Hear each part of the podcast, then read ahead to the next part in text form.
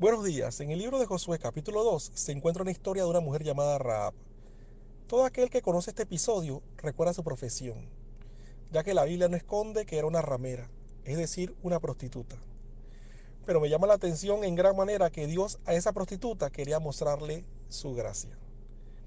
Muchos religiosos se preguntan, ¿por qué será que Dios tuvo que usar a una mujer como ella para este importante episodio en la historia de su pueblo? Voy a decirte algo que te puede escandalizar, pero quizás la gracia y la prostituta se parezcan. Después de todo, a ninguna de las dos les importa con quién se involucran.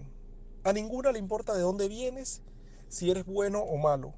A ninguna le importa tu educación, comportamiento o apariencia. Y tampoco le importa tu pasado. Aunque sí se diferencian en que una te cobra y la otra no, porque una lo hace por dinero y la gracia es por amor. Solo a mi Dios se le podía ocurrir algo tan arriesgado, irreverente y polémico. Y por eso me encanta. Definitivamente que mi Dios es único.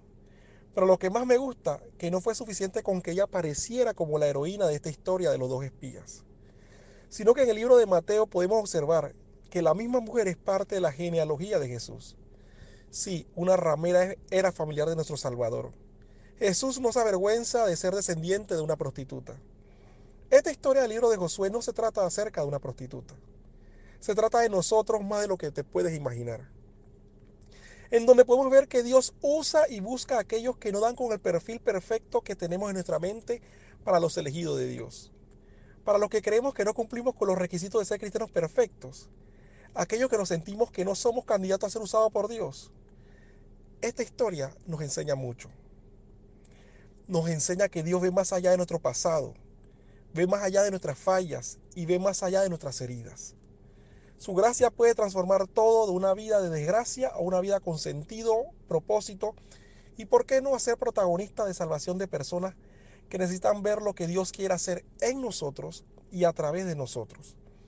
Esta historia me enseña que las personas que pensamos que menos nos merecen son las que más nos necesitan y las que más necesitamos.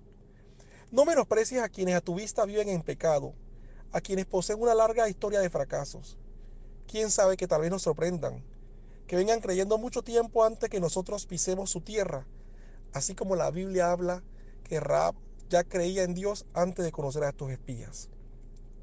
Pero tampoco te menosprecies a ti por tus fracasos, pecados e historia. Decídete a recibir ese regalo no merecido de Dios que su gracia te alcance y su amor te transforme en esa nueva criatura. No tienes idea lo deseoso que Dios está de escribir de ti en el libro de los cielos. Así como de Raab se escribió más en la Biblia, ya que a ella se le honró como mujer de fe. Fue la tatarabuela del rey David y el hombre más influyente de la historia de la humanidad. Jesús fue del linaje de Raab.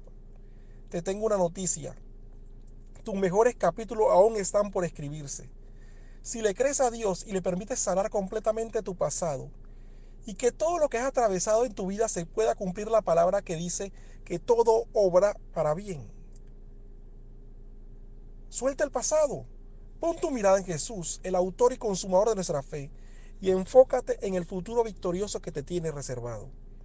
Porque sí, aunque no lo creas y no califiques para otro, eres él o la candidata perfecta para que la gloria de Dios sea reflejada en estos tiempos.